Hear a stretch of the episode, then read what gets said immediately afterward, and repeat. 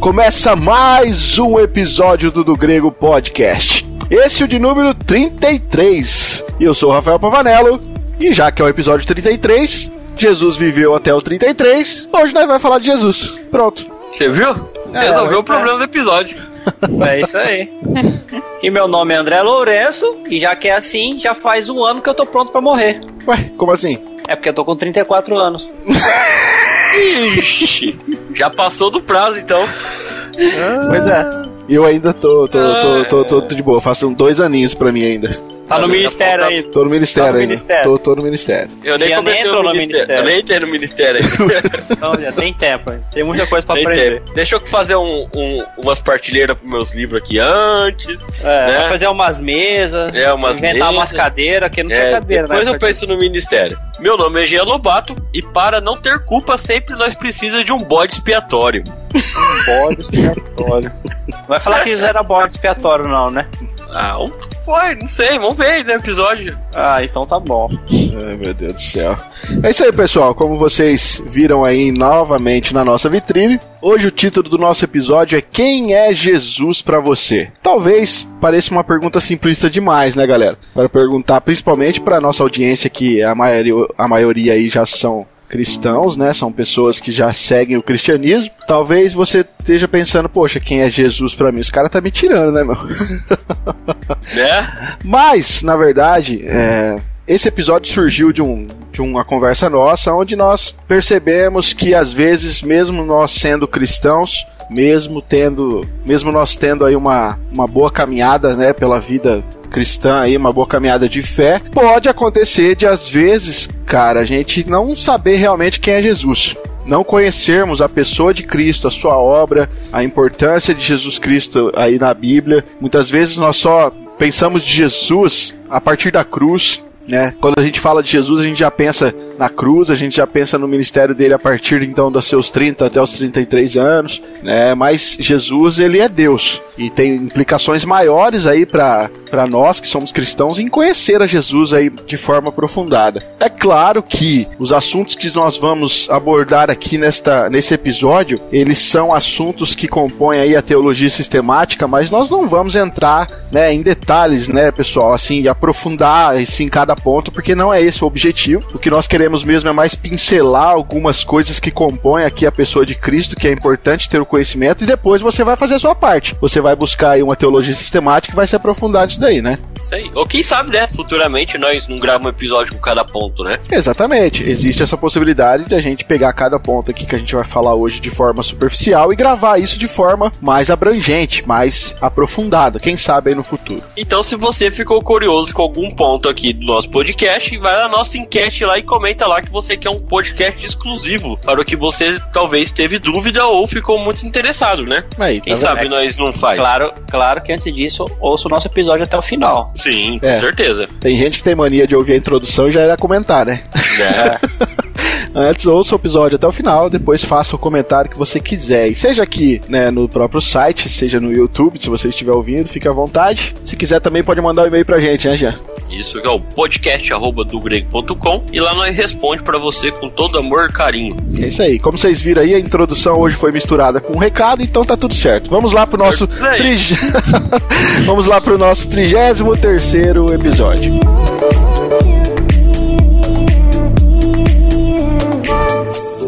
Você e eu precisamos enfrentar este questionamento: quem é Jesus para mim?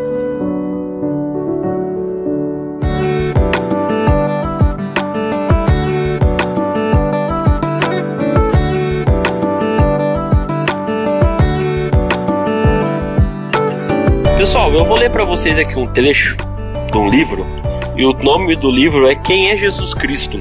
Ele foi escrito pelo Greg Gilbert da edição Nove Marcas da série. Nossa, só porque é eu usei, só porque eu usei um trecho do livro pra falar aqui. ah, mas beleza. É, começa falando de novo, já te interrompi, desculpa. Não, não tem problema não. Vai lá, vai lá. Deixa continuando. É, ele começa assim, ó. Quem você pensa que Jesus é?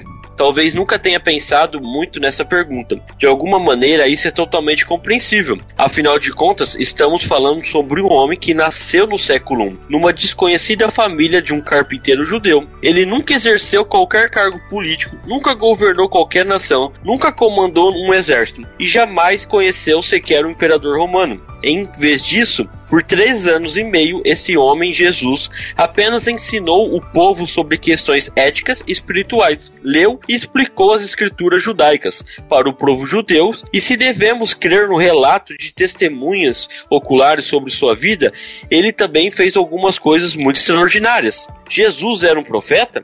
Um mestre, algo totalmente diferente, era o filho de Deus ou apenas um homem com muitos dons e talentos? E pensando nisto, quem ele pensava que era? A morte de Jesus na mão dos romanos fazia parte de um plano maior ou ele apenas foi pego no lugar errado na hora errada? E a mais importante de todas as perguntas: depois de haver sido executado, Jesus permaneceu morto como o resto de nós?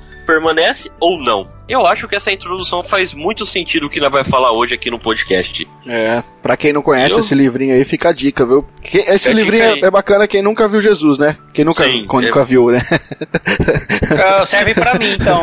Serve pra é, mim. também pra mim, nunca vi também. Mas assim, pra quem não conhece absolutamente nada sobre Jesus, Sim. é um livrinho aí, é... que como o Jean disse, né? Quem é Jesus, Greg Gilbert, é editado pela editora Fiel, né? Uma da série. Nove Marcos. Pessoal, pra gente dar andamento aqui no nosso papo, então, Antes de falarmos especificamente sobre os conceitos sistematizados da Bíblia sobre Jesus, é importante falarmos sobre o Jesus histórico. É claro, como eu já falei, não vamos aprofundar o assunto, mas é importante porque Jesus é uma pessoa importante na história do mundo, né? Até um, um historiador respeitado disse o seguinte sobre a influência de Jesus. Abre aspas. Se fosse possível com algum tipo de superima, remover dessa história toda a sobra de metal que portasse pelo menos um traço do nome de Jesus, quanto ficaria? E aí o próprio autor chega à conclusão que não muito, né? É porque é o seguinte, cara, nós temos, além, é, além da Bíblia, nós temos muitos documentos históricos que fazem referência à existência, à vida de Jesus, né? Nós temos evidências aí, bastante mesmo, bastante evidências de Jesus Cristo, tanto na história secular quanto na história bíblica. Então, é muito difícil hoje, né, Jean e André, as pessoas afirmarem que Jesus, a pessoa de Jesus não existiu. É tão, Jesus é tão importante, mas tão importante para a história que o nosso calendário é dividido antes e depois dele, né? É. Apesar Muitas pessoas de ter... nem pensam nisso, né? Apesar de ter uns errinhos de cálculo aí, mas é verdade. É, tem uns... mas é verdade. Não tem culpa que Jesus foi a única pessoa que nasceu 5 a 6 anos antes dele mesmo. Não tem culpa disso, mas Mas isso foi um erro na hora de eles fazer o calendário, né? eles Só quem é divino consegue fazer uma coisa dessa, né? Só quem é divino. Só, cara. É, é, é interessante que passou o tempo de que até quem não acredita na, na divindade, de ficar questionando a existência histórica, né? Claro que ainda Sim. tem, mas quem realmente estuda, é, ateus que, que realmente estudam, pessoas que, que não acreditam na, na divindade de Jesus, que realmente estudam, que se preocupam com a veracidade dos fatos, eles já não vão negar mais que Jesus existiu, porque existem muitos doutores que já atestaram isso, né? Isso é verdade. Então, é essa parte, essa dificuldade nossa no cristianismo, ela já não é mais tanta, né? A dificuldade hoje tá até mesmo dentro do evangelho de de dizer que aquele Jesus histórico também foi divino, né? Porque no meio hoje até nosso da nossa teologia tem muita, acho que a teologia liberal, né? Ela tá tentando tirar, é, como que eu vou dizer, Diz, né? divinizar né? Jesus, né? Eles querem remover a divindade de Cristo, né? Isso. É e, e começam a tirar da Bíblia o conceito verdadeiro dela de que Jesus não operou o que ele realmente operou pela sua divindade. Então, na verdade, a nossa luta já não é mais tanto contra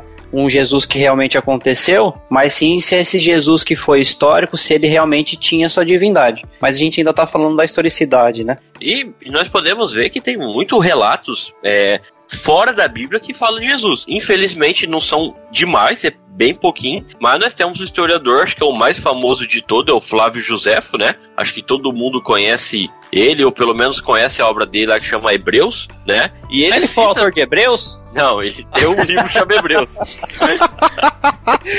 então, ele foi autor do livro de Hebreus, pô. Você tá falando aí.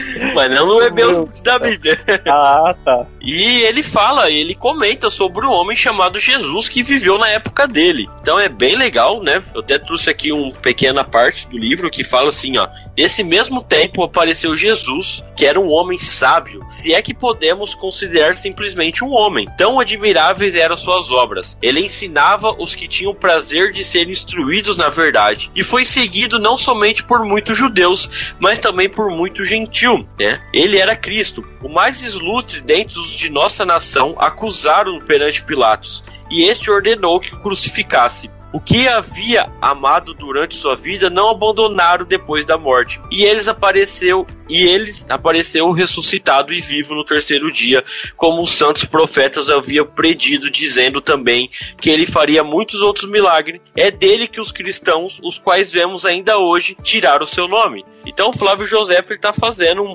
contando a parte histórica daquela época, né? E quem conhece Flávio José sabe que ele foi, era um judeu, ele não se converteu ao cristianismo, mas que ele contou sobre a história de Jesus, né? É bem pouca coisa, mas tá lá no livro dele falando isso. E não só Flávio José, né, que é um dos maiores e mais respeitados historiadores da época, mas nós temos Tácito também, foi um, um romano do primeiro século, que é considerado um dos, dos historiadores mais precisos do mundo antigo, junto com Sim. Flávio José. Tem o Júlio Africano, que ele vai citar o historiador Talo né, em uma discussão sobre as trevas que sucederam à crucificação de Cristo, naquele momento de escuridão, né, que a Bíblia relata. Tem Plínio, o jovem, tem uma obra escrita que chama Cartas 1096, que fala de Jesus. O Talmud babilônico, nós temos Luciano de Samosata, tem um escrito que foi um escritor grego também. Tem um tal de Mara Barcerapião, que era um filósofo estoico ali da província romana, também falou sobre Jesus. Nós temos os escritos gnósticos, né, os evang falsos evangelhos que falam de Jesus, ou seja, tem muita muita literatura extra, extra bíblica aí, que Sim. olha, não quero ser exagerado não, mas acho que a gente poderia até reconstruir aqui a vida de Jesus somente a partir das fontes primitivas não cristãs. Então nós temos bastante evidência da pessoa de Cristo, de Jesus, né? Isso é verdade. Daí hoje, então, por que que muita gente nem critica mais a. Não. Ou nem duvida mais a veracidade de um Jesus histórico, né? Não, não tem como. Não tem como eles alegar que não existiu um homem chamado Jesus que viveu na Palestina. Não tem mais como hoje eles fazer isso. Não. É aquela mesma história. Ninguém precisa hoje mais discutir que o homem veio do macaco. Isso aí já passou, entendeu? Discutir hoje que Jesus, ele, que Jesus andou sobre a terra ou que existiu um Jesus histórico, um Jesus de Nazaré, isso aí já não precisa mais. Já passamos dessa fase, né? Ó, o André, Sim. mano, evolucionista, pá. Não, é. não sou não. Só tô falando que hoje mais você discute que a gente, é. que, que a gente não, cara, é, evoluiu eu, do macaco. Entendeu? O evolucionismo teísta tá aí pra te dar base aí, fica sossegado. Não, eu sou criacionista, já vou declarando aqui.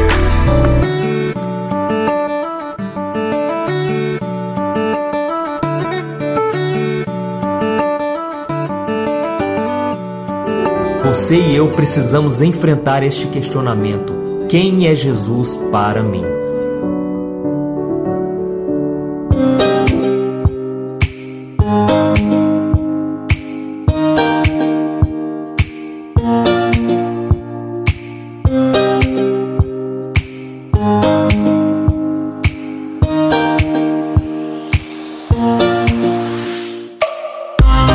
Trazendo, né, para a teologia sistemática, existe uma importância muito grande no fato de Jesus Cristo ser homem, Sim. né, para nossa teologia. É, a, a, importância da humanidade de Cristo, de como isso é importante para entendermos. É, porque assim, nós temos um problema de identidade. E aqui eu já estou falando no nosso contexto cristão, obviamente. A Bíblia diz que nós nascemos em Adão, certo? Sim. E se nós formos pensar em nossos próprios esforços, não tem muita esperança para nós. Nós nascemos assim, já nascemos. Sem nenhuma esperança. Nenhuma. Nós herdamos a natureza pecaminosa de Adão. Nossa única esperança é nós sermos arrancados da antiga humanidade de Adão. Para quê? Para que nós né, para nós possamos nascer de novo e ter uma nova humanidade para sermos uma nova criação. E, e, aqui eu vou fazer um pouco aqui da, da, questão teológica, nossa questão bíblica mesmo, né? Quando Adão, quando Adão desobedeceu a Deus, é, ele recebeu a notícia ali a respeito da semente, né? Do descendente, o filho é, o filho que haveria de esmagar a cabeça da serpente, lá em Gênesis filho 3, da né? mulher. Isso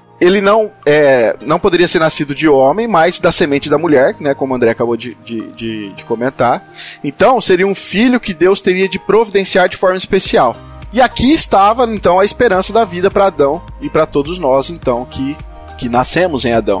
E olha que bacana, né? chega num ponto crucial, né? Se o filho de Deus devia ser o último Adão para desfazer a queda, né, para ser o cabeça de uma nova humanidade, é, para ser um com o seu povo, o que nós entendemos hoje como nós somos a noiva de Cristo, então ele precisava se tornar humano. Por quê? Sim. Porque só assim ele poderia pagar a dívida que Deus exigia. Né? Não, tinha, não teria como se ele não se tornasse humano. Ele precisava se tornar né, numa realidade verdadeira, numa realidade palpável, aquilo que né, tanto tempo lá atrás já tinha sido prometido, como o André falou, a semente da mulher. E aí nós temos João falando que a palavra, né, o verbo, ele se tornou carne. E é, isso, cara, é fundamental para nós começarmos a entender quem é Jesus. Porque olha só, apesar dele precisar é, se tornar homem, é claro que havia um problema óbvio nisso. Por quê?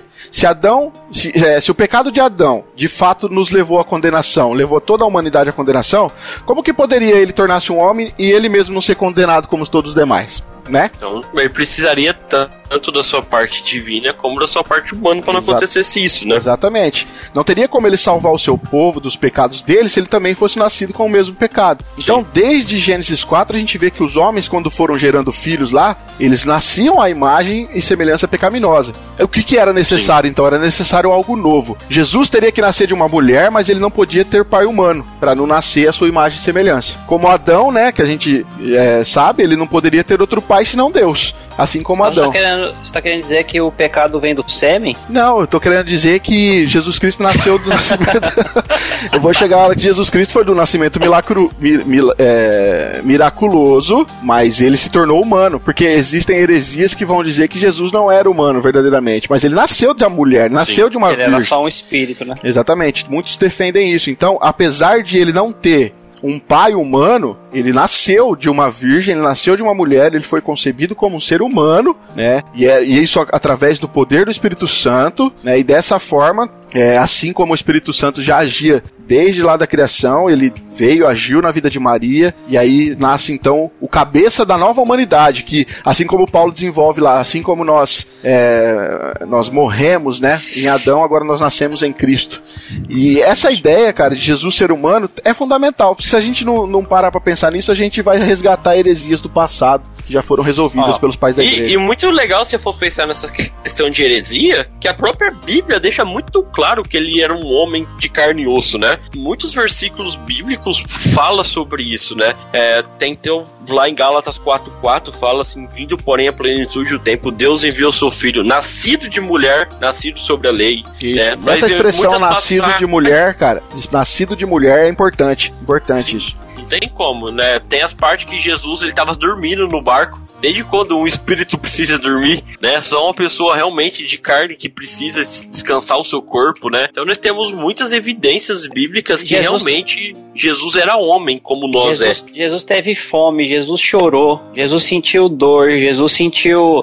E outra, te... tinha a necessidade dele ser homem também, para ele sentir as nossas dificuldades, para ele Sim. ser o nosso intercessor também. Sim. O nosso mediador. Não, não tem como um Deus morrer para substituir o pecado dos homens. Precisava de um homem para poder fazer isso, né?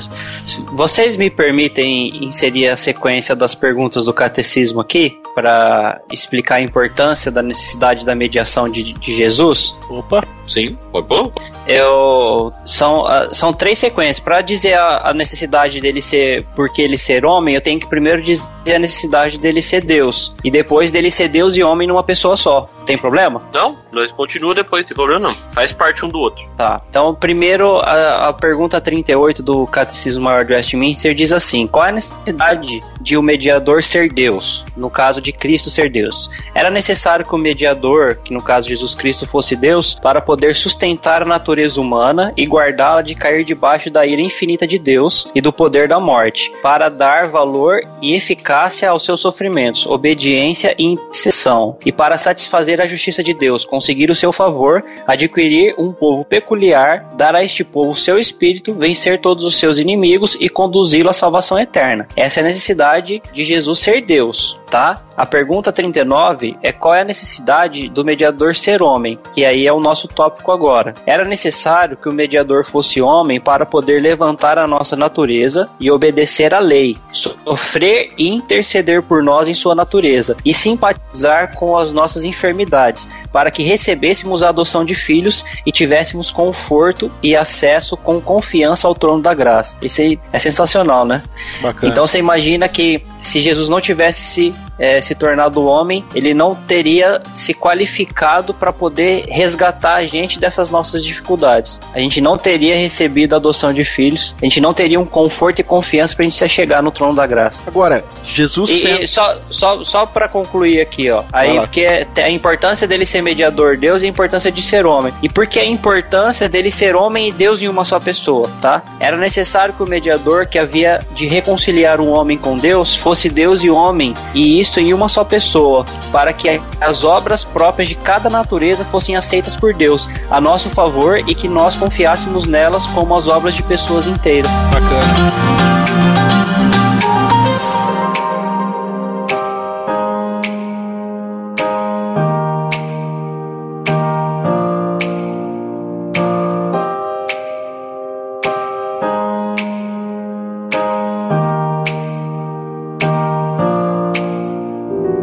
Você e eu precisamos enfrentar este questionamento: quem é Jesus para mim?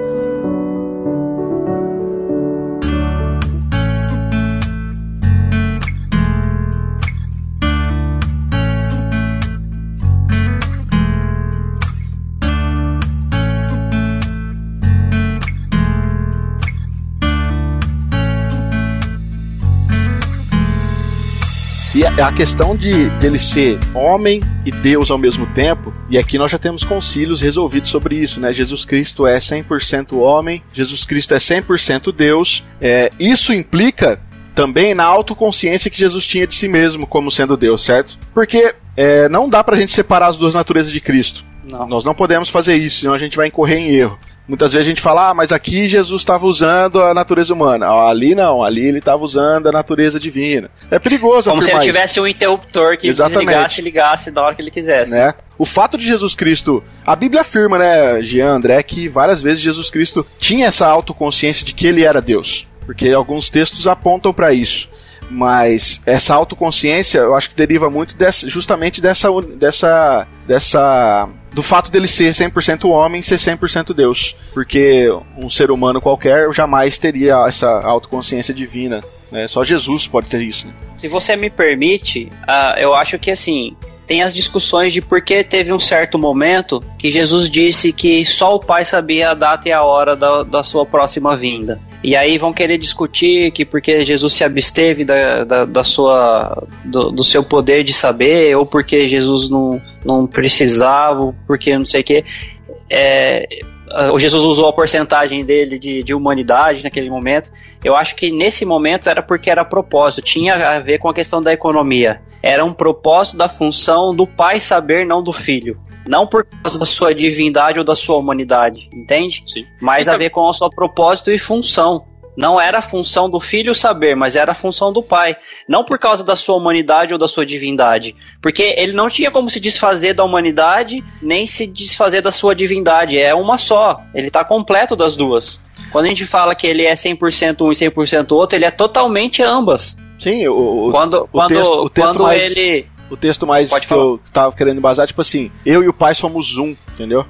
Essa, essa é. consciência de que eu também sou Deus, né? A mesma coisa e tal. É, mas aí nesse texto ele também vai falar assim, e, e que vocês sejam um comigo, assim como eu sou um com o Pai. É, essa então, união com Cristo que nós temos, a gente vai falar disso depois, mas. A gente vai falar parte... disso no final, é. É, sim. É. Eu acho que eu acho que não, não necessariamente ele estava declarando a sua consciência como Deus eu acho que era mais um desejo de unificação, de, é, de fazer parte da união da família mesmo, entende? De, assim, ó, assim como a Trindade é unida, agora como corpo, vocês como família de Deus devem ser unidos em mim, como eu sou no Pai, né? A questão de é, permanecer em Jesus.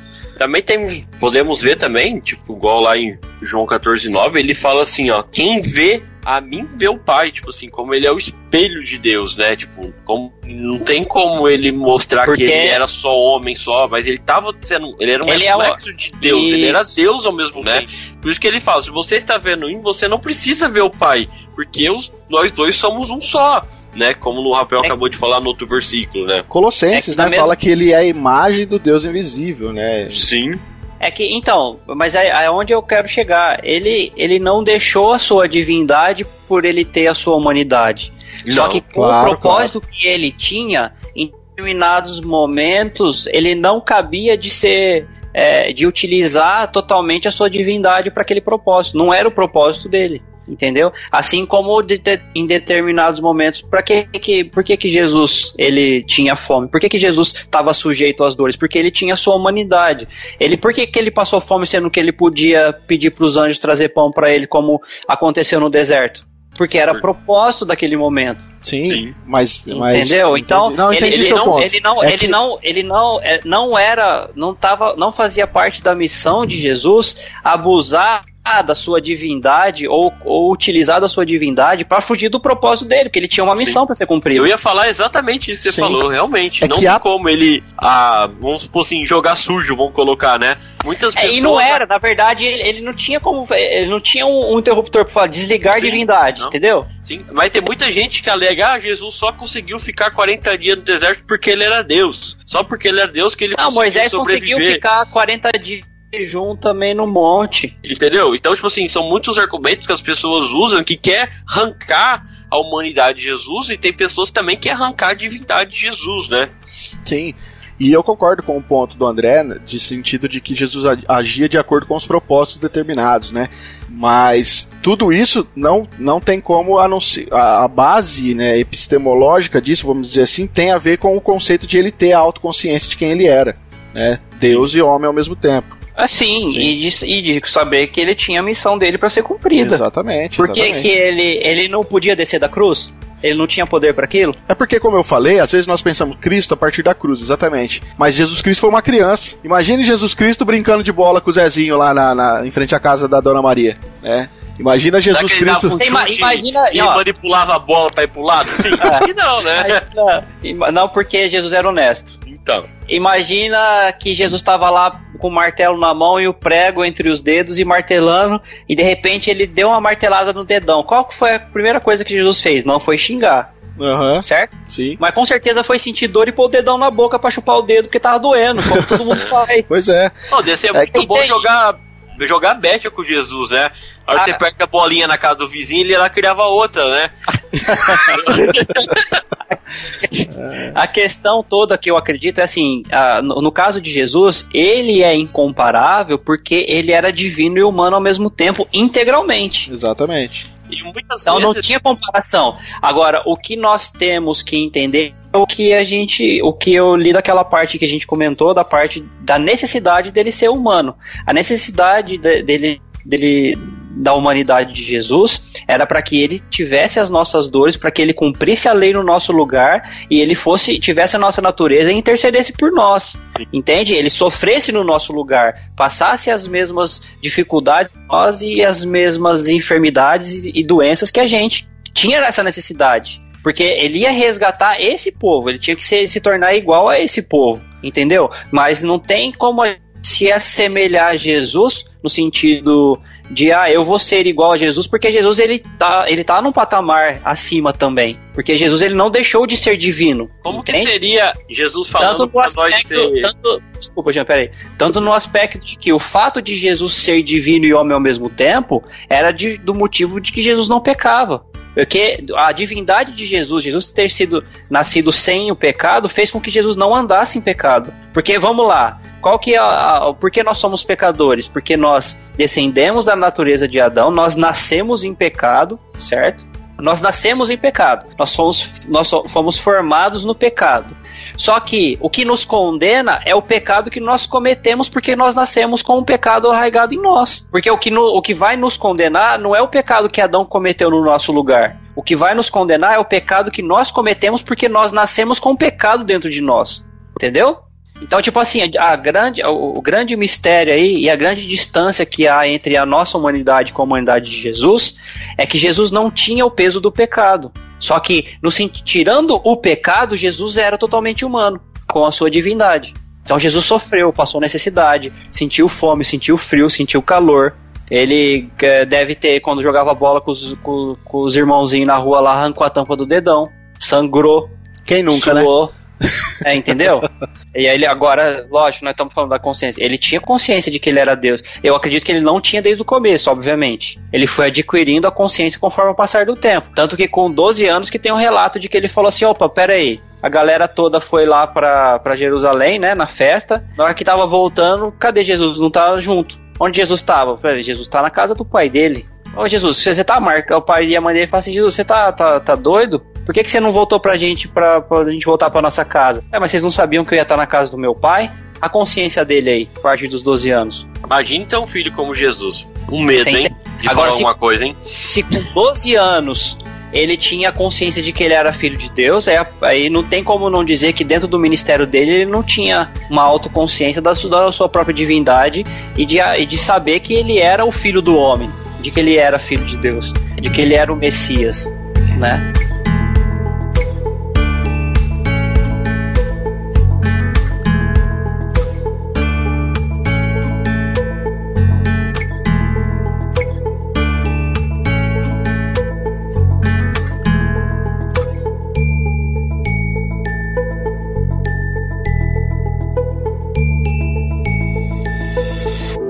Você e eu precisamos enfrentar este questionamento: quem é Jesus para mim?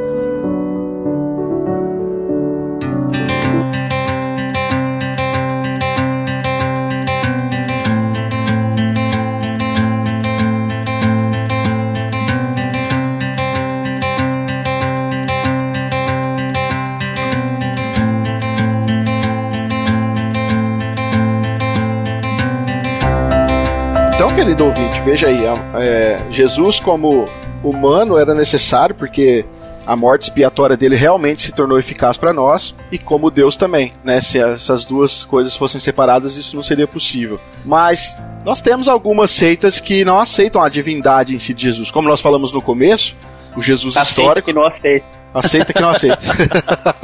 o Jesus histórico tá aí para né? Jesus existiu, a pessoa de Jesus, mas ainda existem algumas seitas que encaram Jesus somente como um, um simples profeta, alguém que, que só foi um, um cara bom. Menor. Exatamente, talvez um deus menor. Semideus, né? É. Tipo é. o Hércules. É, então. Assim, várias e várias seitas existem, mas tem umas que estão bem próximas de nós, né, pessoal? Isso é verdade, né?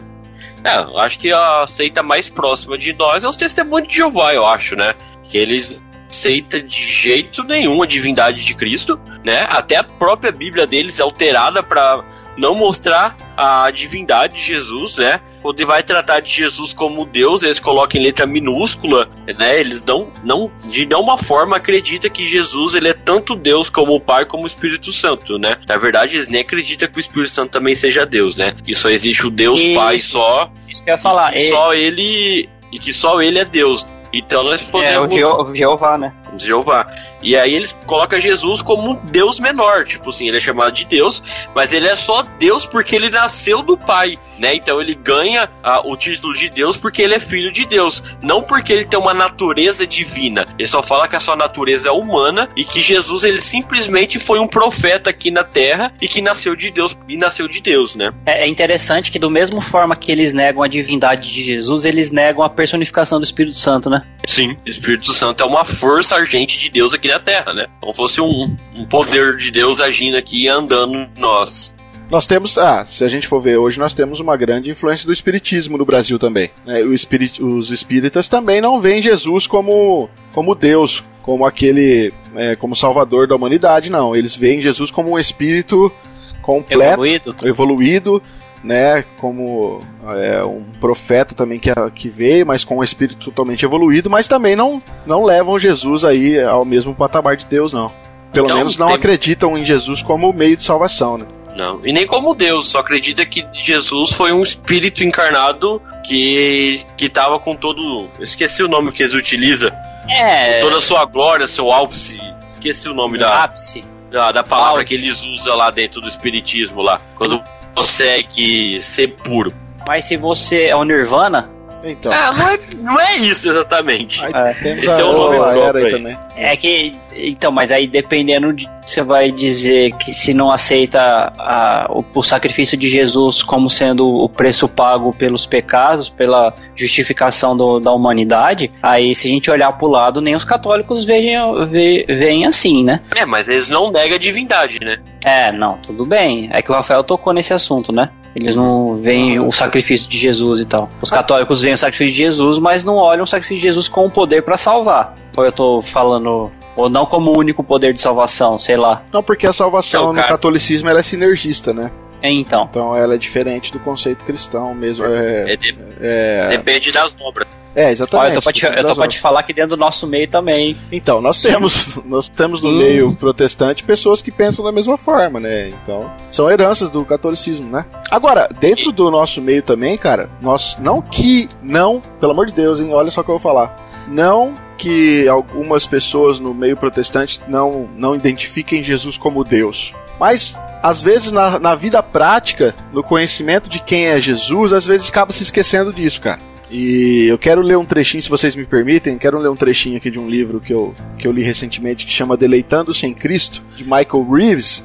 E ele dá uma, uma, Ele tem uma sacada muito legal com relação a isso, de que no, na nossa prática do dia a dia, às vezes nós não lembramos de Jesus, às vezes sendo Deus. Eu quero ler aqui, depois a gente discute. Veja, abre aspas aqui, ó. Infelizmente, há muitos cristãos que neste assunto têm um vírus oculto em sua compreensão do Evangelho. Não é fácil identificá-lo, mas ele corrói toda a confiança deles em Cristo. É o seguinte: a sorrateira desconfiança de que, apesar de Jesus ser o seu Salvador, ele na verdade não é o Criador de todas as coisas. De forma que eles no domingo cantam a respeito do amor dele, e ali isso é verdade, mas enquanto se dirigem para, para, para casa pelas ruas, passam pelas pessoas e lugares onde a vida real se desenrola. Eles não se sentem no mundo de Cristo. É como se o universo fosse um lugar neutro. Como se o cristianismo fosse apenas algo que pintamos sobre a vida real. Jesus fica reduzido a um pouco mais que um pedacinho consolador de chocolate espiritual, um amigo imaginário que salva almas, mas nada além disso. A Bíblia não reconhece esse Cristozinho sem valor irresível. Todas as coisas foram feitas por intermédio dele e sem ele nada do que foi feito se fez. Como tal, é ridículo imaginar que ele, o Criador, aquele que está acima e é antes de todas as coisas, seja unicamente alguém que salva almas. O Senhor do cosmos tem um propósito cósmico: renovar o seu mundo,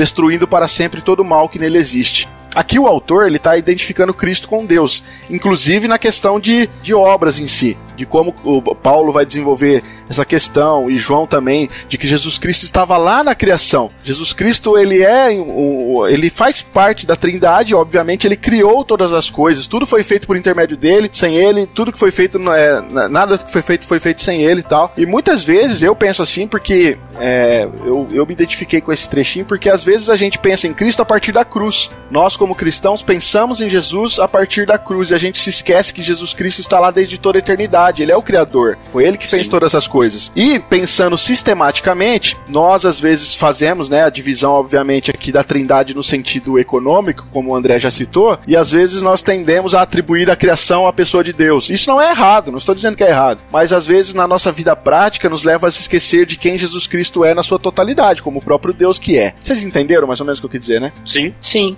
É que assim, é, pode falar, Jean. Isso acontece muito dentro das igrejas mesmo. Os crentes velhos mesmo colocar assim, você acaba falando que você fala assim: "Ah, Jesus ele é Deus como Deus Pai é". A pessoa olha assim: "Como assim?", sabe? Nós estamos tão acostumados muitas vezes de chamar Deus Pai só de Deus, Deus, né? E Jesus só de Jesus, Jesus, Espírito Santo só de Espírito Santo, que nós acaba muitas vezes esquecendo da divindade dos outros dois, que faz parte da Trindade, né? Assim como, como outros, assim como outros enfatiza só o Espírito Santo, né? Sim, só como o Espírito Santo é o agente, como falar, ah, já que o Espírito Santo Santo está em nós, então ele é mais acessível, ele é mais fácil de, de falar do que Jesus do que o, o Deus Pai, né? Então nós acabamos muitas vezes esquecendo dos elementos da divindade de cada pessoa da Trindade. E muitas vezes a, a pessoa pensa em Jesus só como Salvador, mas não como o Criador, como você falou, aquele que fez parte da criação, né? Porque o próprio João, como nós comentamos, ele fala que o Verbo se fez carne, né? O que, que é o Verbo? A palavra, quer dizer, Deus é a comunicação entre Jesus é a comunicação entre a humanidade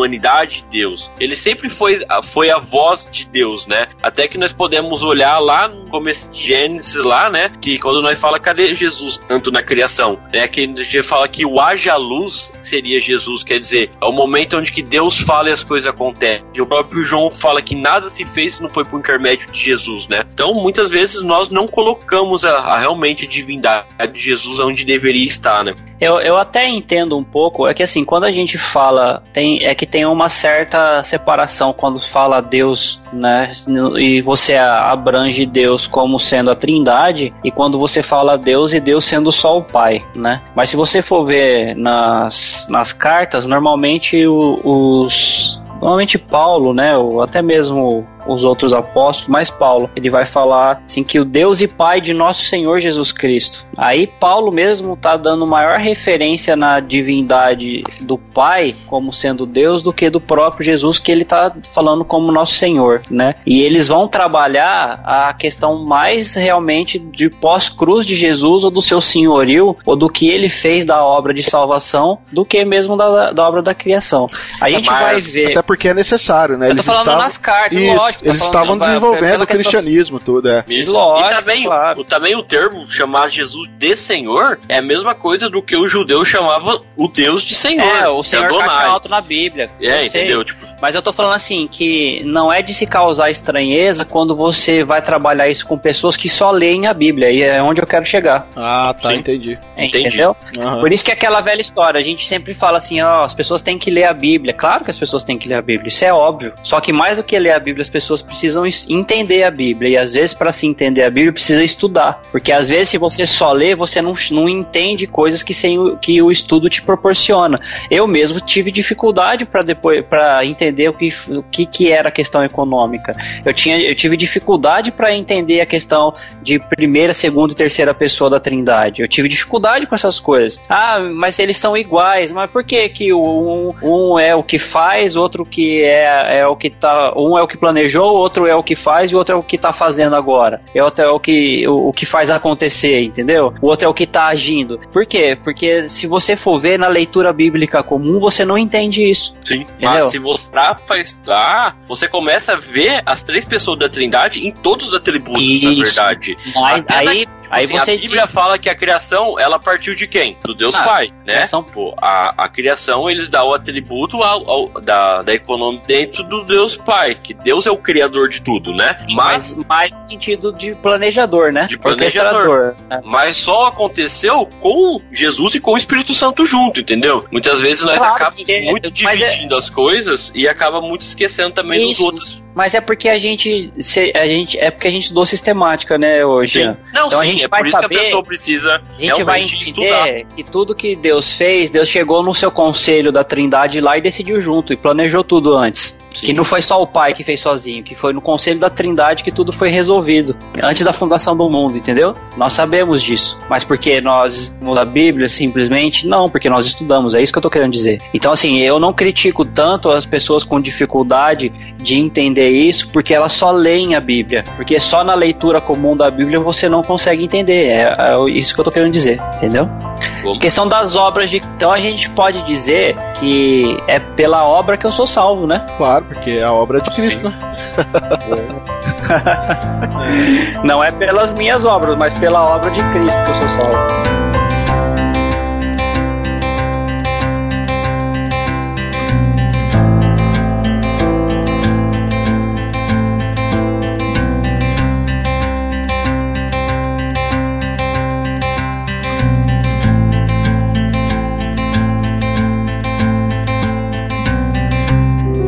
Você e eu precisamos enfrentar este questionamento: quem é Jesus para mim?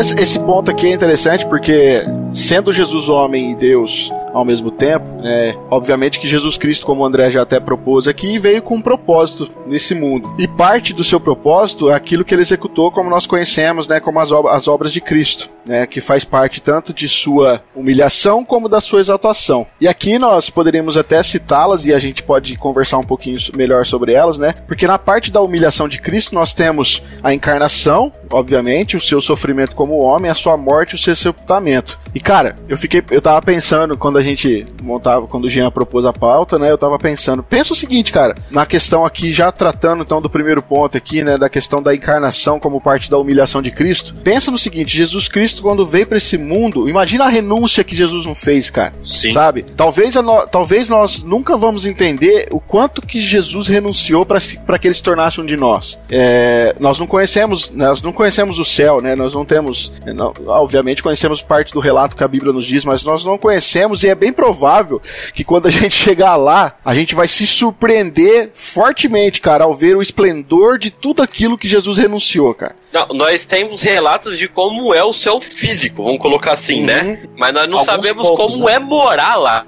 Isso, então. Isso não tem relato de como é a moradia no céu. E às vezes, tem... cara, e às vezes a gente não para pra pensar nisso, cara, no quanto Jesus abriu mão da glória, do resplendor, de tudo aquilo que ele era, o Deus, cara, e, e veio se habitar entre nós, cara. Isso é muito profundo. Tanto, tanto porque eu acho que se a gente tivesse alguns relatos, mesmo assim não seria a mesma coisa, porque eu acredito que quando a gente estiver morando com ele lá, a gente não vai ter alguns sentimentos que a gente tem aqui hoje. E querendo ou não, a gente pensa coisas diferentes por causa de sentimentos que a gente tem, né? Será que não vai ter EBD com Jesus lá? Hum, eu acho que não vai ter necessidade mais de edificação, né? Não, pra ele aprender, pra nós aprender mais sobre ele. Jean, sua biblioteca não vai pro céu. Fica sossegado. Hã?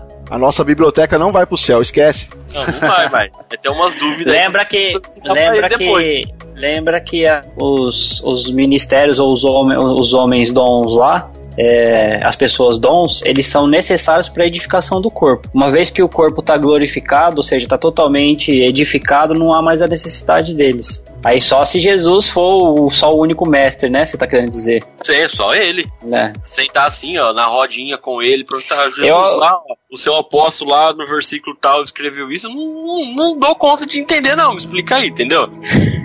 eu, eu só tenho uma coisa que eu, que eu acredito que, que não tem como a gente fugir que vai ser necessário uma eternidade toda para conhecer Deus de maneira plena, né? Então, sim. Ainda bem que mas, ó, vai ter eternidade, né? Justamente. Que, que já começou, inclusive, né? Que a eternidade é essa, que conheçam a ti, a Deus e a quem o Senhor enviou, que é Jesus Cristo, né? Como fala em João 17. É, para começar aqui, se vocês vão me permitir, é, eu vou no nosso bate-papo eu vou incluir uma sequ as sequências de perguntas do, do catecismo, tá?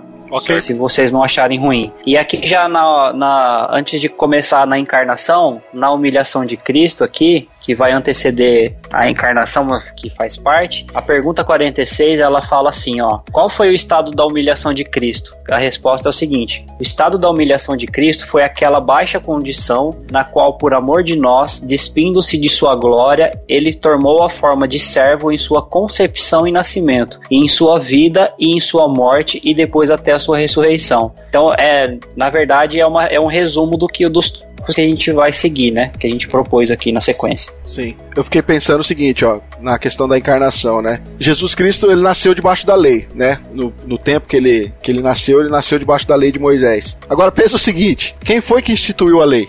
Foi o próprio Deus, certo? Agora pensa, pensa o seguinte, ó, é, dar um exemplo aqui, é como se fosse um oficial, né? Um oficial que tivesse dado algumas leis para o seu subordinado. Né? Ele criou aquelas leis, deu para o seu subordinado, e agora ele também se coloca numa condição inferior para poder cumprir aquelas leis também. É, ele foi que criou as leis e agora ele se rebaixa ao ponto de ser também um subordinado a ponto de ter que cumprir aquelas leis. É claro que nós sabemos que era necessário que a, que a lei de Deus fosse cumprida com perfeição para que, é, que nós fôssemos redimidos, né? E Jesus Cristo fez isso, mas isso faz parte também dessa parte da humilhação de Cristo em ser o Deus criador, aquele que deu as leis e agora ele se subordina a elas também para que nós pudéssemos ser salvos, cara. Isso é, isso é lindo, cara. Isso é lindo. Você sabe que quando eu ouvi assim que a, ma a maior humilhação de Jesus não foi morrer na cruz, mas foi nascer. É, eu já li eu isso achei, eu lugar fiquei, também. eu fiquei admirado, cara, que eu nunca tinha pensado nisso, né? Eu achei que era a morte mesmo, que é o do sofrimento que ele teve. Mas na verdade, quando eu ouvi, até que fez sentido, porque imagina tudo que Jesus deixou para nascer um homem. Exatamente, cara. Imagina, nós, todo mundo aqui gosta é de ver isso filme, que você tá né? falando, né? Isso. Todo mundo aqui gosta de ver filme, né? Principalmente Ultimamente eu tô aqueles- gostando. Ultimamente eu tô gostando mais de assistir série, mas ainda É, gosto então. de assistir filme Mas assim. tem série também que tem isso. Muita série medieval, vamos colocar assim. Todas tem um rei. O rei é aquele cara que tá no trono, que manda em todo mundo, né? Imagine uma pessoa sair do seu trono, sair da sua de ser majestade e se tornar agora um servo, né? São dois elementos completamente diferentes, né? Por isso que acho que a maior é, humilhação de realmente Jesus é ter nascido, né? Ele, ele parou de ser o rei e agora ele se tornou um servo perante Deus, né? Ele criou as leis e depois se subjugou a elas, né? Entendeu? Mostrando assim pra nós, tá vendo? É possível fazer. Eu vou ter que descer lá e mostrar pra vocês. Tipo assim, entendeu? Eu, a- e também foi mais ou menos assim. Falou, assim, Jesus olhou e falou assim: Jesus fez as leis, né? Ajudou o pai a fazer e tal. No conselho da Trindade lá, que eles estavam decidindo, fizeram as leis, passaram pra Moisés, né? Imaginando a cena assim. Aí passou as leis e tal. Aí o povo começou a fazer as leis tudo cagada, cara. Começou a cumprir a lei tudo errado. Ele falou assim: Meu Deus, estão fazendo tudo errado, vou ter que consertar isso. Aí Jesus foi, se encarnou e começou a esclarecer as leis, né? Por isso que ele teve tanta facilidade É. Pra esclarecer as leis como ele esclareceu, né? Ó, você lembra que vocês ouviram isso? Mas agora eu digo que em verdade, em verdade é assim que é assim que funciona e tal. Era mais ou menos isso. Ele falou assim, ó, vocês não entenderam não. Eu passei da primeira vez, vocês entenderam errado. Agora eu tive que vir aqui consertar a cariocada que vocês estavam fazendo. Nada Mas contra os eu- carioca, né? Obviamente. E cara, a gente falou aqui sobre a humanidade de Cristo, né? E se faz parte da humilhação dele a encarnação, obviamente ele se tornou humano. E o fato dele se tornar humano, pensa num Deus que era todo poderoso, que era, não deixou de ser, né? Não entendam errado aqui. É só uma questão de, de observação. Mas um Deus todo poderoso, agora ele se encarna, se torna humano. E como acho que o André, não sei, ou o Jean, mas já falaram aqui, né? Tipo, agora ele sente cansaço, agora ele sente dor, agora ele sofre, agora ele tem fome, agora ele se sente exausto, sabe? Ele tem uma angústia, porque ele vai ser traído, ele, ele tem uma angústia pela traição, ele é, ele é vítima ele é de negação, as pessoas vão negar ele, um abandono por parte de muitas pessoas. Vejam a humilhação de Cristo, cara. O quanto a encarnação trouxe humilhação para o Deus verdadeiro, o Deus exaltado. ele podia falar assim, eu não preciso nada disso. Meu pai é o criador dos céus e da terra. Eu Sim. tava lá no trono com ele, que eu né, não precisava passar por nada disso aqui. Fala assim, ah, vocês vão tudo morrer, vão tudo pro inferno, vocês que se lasquem, né? Graças a Deus não foi assim, né? Né? Agora- seja Deus por isso. Mas nós, mas como o Rafael falou, nós colocar os maiores sofrimentos dele como homem, né? Começou bem no finalzinho da sua, do seu ministério, né? Aqui, ó, no, na pergunta 47 do Catecismo fala sobre encarnação ainda. Como se humilhou Cristo na sua concepção e nascimento? Cristo humilhou-se na sua concepção e nascimento em ser desde toda a eternidade o Filho de Deus no seio do Pai, quem aprouve no cumprimento do tempo tornar-se o Filho do Homem, nascendo de uma mulher de humilde posição com diversas circunstâncias de humilhação fora do comum, que é o que o pessoal tava falando agora. É, Imagine, imagine, todo mundo fala, né, que Jesus nasceu na manjedoura lá. A Bíblia relata que Jesus não teve um hotel, não tinha um hospital de luxo. O seu trono, quando ele. A primeira coisa que ele, né, a primeira coisa que ele se deitou foi num monte de capim seco, né? Não foi num, num berço de ouro, com seda, né? Então você pode ver que Jesus ele nunca realmente viveu uma vida a não ser de sofrimento, né? De humilhação, né? Você pode ver. É, porque ele não desfrutou nem de uma vida comum de luxo, né? Não, ele não nasceu na casa do rico, né? É, foi numa casa de humilde, né? De humilde. Pessoas humildes. Car- Foi, ele foi trabalhador, inclusive, Sim. aprendeu uma profissão, trabalhou nessa profissão até começar o seu ministério. Isso é verdade. Aqui, no sof- ainda no sofrimento como homem, a pergunta 48 do Catecismo diz assim: Como se humilhou Cristo na sua vida? Cristo humilhou-se na sua vida, sujeitando-se à lei que a gente estava conversando, a lei que ele mesmo criou, a qual perfeitamente a cumpriu, e lutando com as indignidades do mundo, as tentações de Satanás e as enfermidades da carne, quer comuns à natureza do homem, quer as procedentes dessa baixa condição, que é o que a gente estava falando, né? é legal, E já né? que, já que, pra não perder o bonde, e e, a gente já vai bater um papo sobre isso. Aqui, como ele se humilhou na morte dele, ó, a pergunta 49 diz o seguinte: Como se humilhou Cristo na sua morte? Cristo humilhou-se na sua morte porque, tendo sido traído por Judas, abandonado pelos seus discípulos, escarnecido e rejeitado pelo mundo, condenado por Pilatos e atormentado pelos seus perseguidores, tendo também lutado com os terrores da morte e os poderes das trevas, tendo sentido e suportado o peso da ira de Deus, ele deu a sua vida como oferta pelo pecado, sofrendo a penosa, vergonhosa e maldita morte na cruz. Cara, eu acho que esse ponto acho que é o, é o ponto nevrálgico da coisa, cara. Ponto quê? É o ponto crucial, sabe? É o ponto principal. Porque a gente falou aqui da encarnação, né, do sofrimento, mas cara, a morte, eu acho que e não foi só uma morte, foi uma morte humilhante, cara. Sim. Sabe? Jesus foi submetido é, a um tipo de execução que o Império Romano reservava para aqueles que eram os piores criminosos da época.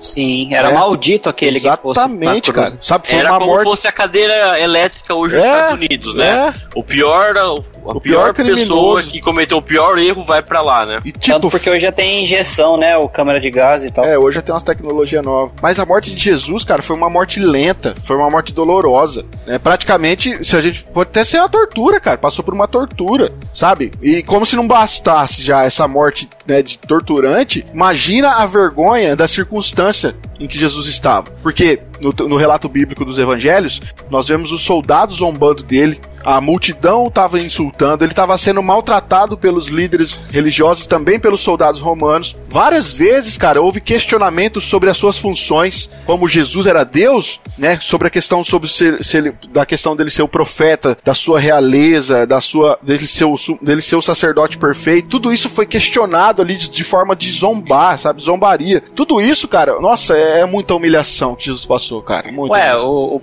próprio ladrão na cruz lá não que o reconheceu o outro que falou assim: se você é Deus mesmo, desce da cruz aí, salva você e salva nós aqui também. Exatamente, tava oh, o cara tava, o cara, o cara tava, tava zoando, no mesmo cara. estado que Jesus. E Jesus, como o outro reconheceu, Jesus não merecia estar tá lá, os outros dois mereciam. E o outro ainda zombou, fala assim: você é Deus mesmo, então desce daí, salva nós dois e é você. Você acha, cara? O legal de nós for pensar que a morte, na verdade, ela era uma sentença para o pecado, né? E, uhum. e Jesus, ele se tornando um homem, ele se tornou, na verdade, o, uma possibilidade de morrer, né? Porque, tipo assim, o, como ele não pecou, ele não tinha necessidade de morrer. Ele não precisaria morrer, porque ele não tinha pecado, né? Vamos um dia nós for tratar sobre a questão de pecado, mas o pecado ele só começou a existir na vida do ser humano porque o ser, o ser humano tinha pecado contra Deus. E essa era a situação. Deus não podia deixar um ser humano eterno viver em pecado. Então por isso que falam é que o salário do pecado é a morte. E Jesus, quando ele se tornando homem, ele se tornou sujeito à morte, porque ele precisaria vencer a morte para que hoje nós tivéssemos essa vi a vida eterna no céu. Sim, e como, como propósito, obviamente, foi necessário, né? Sim. Era necessário a morte de Jesus para que nós pudéssemos ter a vida, mas que foi humilhante, foi, cara. Nossa. Com certeza. Primeiro, a humilhação, porque ele, como eu falei, ele não precisaria morrer. Ele não tinha pecado para ser acabado dentro dele, né? Cê... E ele, precis... ele fez isso só pra, ele vencer a morte. Cara. E ele hoje nós temos a vida, a vida eterna no céu, né? Se, se eu um pensar... dos melhores. Pois não, Pode falar. Pode falar. Não, eu, ia, eu ia falar que, falando da morte de Jesus, depois que eu assisti o filme Paixão de Cristo, foi um dos melhores filmes que toda vez agora que eu leio a crucificação de Jesus, né, o período da crucificação, lembro das cenas dos filmes, cara. Aquele filme é bem real, e aquele, né, E aquele filme lá mostra o quanto Jesus sofreu. É, e com certeza deve ter sofrido mais do que as cenas mostram, né? Ah, sem dúvida. Com certeza. Sem dúvida. Mas ali naquele, naquele filme dá pra ter uma noção de como foi humilhante, como foi vergonhoso e como foi sofrível, né? Agora, Jean, você falou aí da questão do pecado, né, cara? O sepultamento também é considerado como parte da humilhação de Jesus, porque é, você ter que voltar ao pó de onde a gente saiu, a, quando a escritura fala sobre isso, fala que isso é parte da punição pelo pecado. Sim. Né? É claro que Jesus ressuscitou como Deus que era. Mas isso, o fato dele ter, ter que ser ter que ser sepultado, cara, isso também é uma, é uma certa humilhação. Né? Sim. Até pela questão física, né, do sepultamento. Jesus não tinha um túmulo, a família não tinha um túmulo. Precisou uma pessoa lá providenciar um lugar para o corpo de Jesus ficasse, né? Ah, Sim, mas aí, foi... aí, nesse aspecto ele foi honrado, porque ele foi sepultado num túmulo de rico, né? Sim, ele foi honrado, né? Mas a humilhação é de não ter o seu lugar. Sim. Né? Mas olha, é tipo... é engraçado, né? Jesus ele não tinha onde cair morto. Jesus ele não tinha um, um, um, um jumentinho, um cavalo, nada para entrar na entrada triunfal. Jesus não tinha lugar onde comemorar a Páscoa. Jesus não tinha lugar onde dormir. Jesus não tinha nada, cara. Que humilhação mesmo, né? Pois é, cara. Foi. Você acha que um Deus todo poderoso em sua glória precisava passar por isso, cara? É, é por isso que João desenvolve lá, né, de uma tal maneira o amor de Deus, cara, que a gente não consegue entender mesmo não, cara. O problema é essa tal, né? Uma tal maneira que a gente não entende, é justamente. Não, exatamente. não, não, não, a maneira nós temos, mas essa tal aí tá difícil, entendeu? Não tem como nós, um ser humano, é, com a nossa com o nosso pensamento, com a nossa inteligência, entender o porquê Deus fez esse sacrifício dessa forma, né?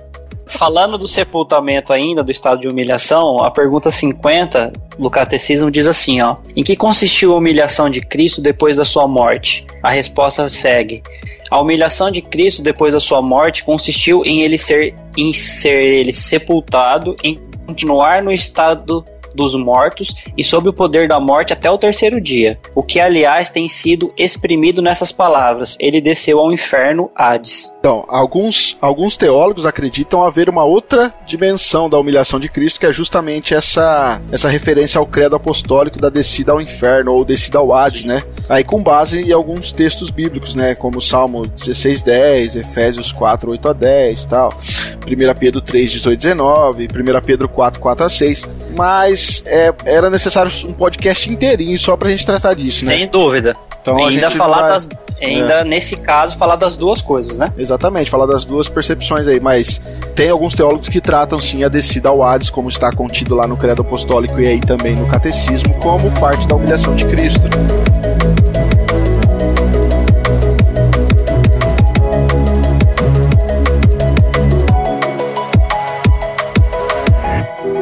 Você e eu precisamos enfrentar este questionamento: quem é Jesus para mim?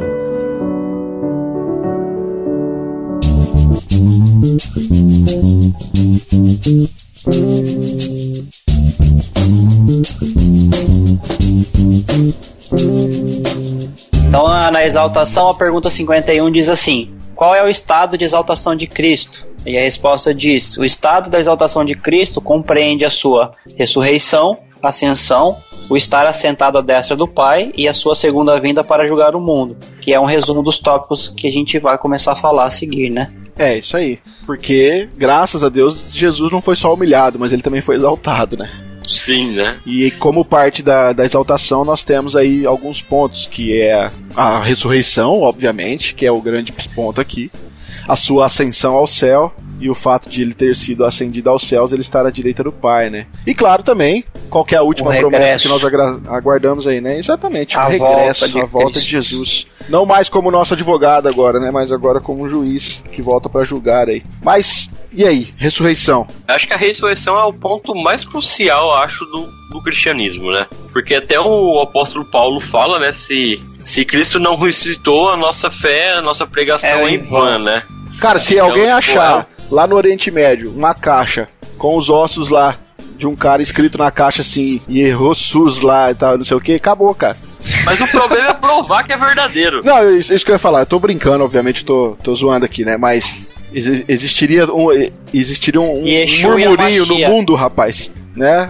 Mas é claro que teriam que provar muita coisa antes de que isso acontecesse. Sim, mas abalaria a fé de muita gente, sim.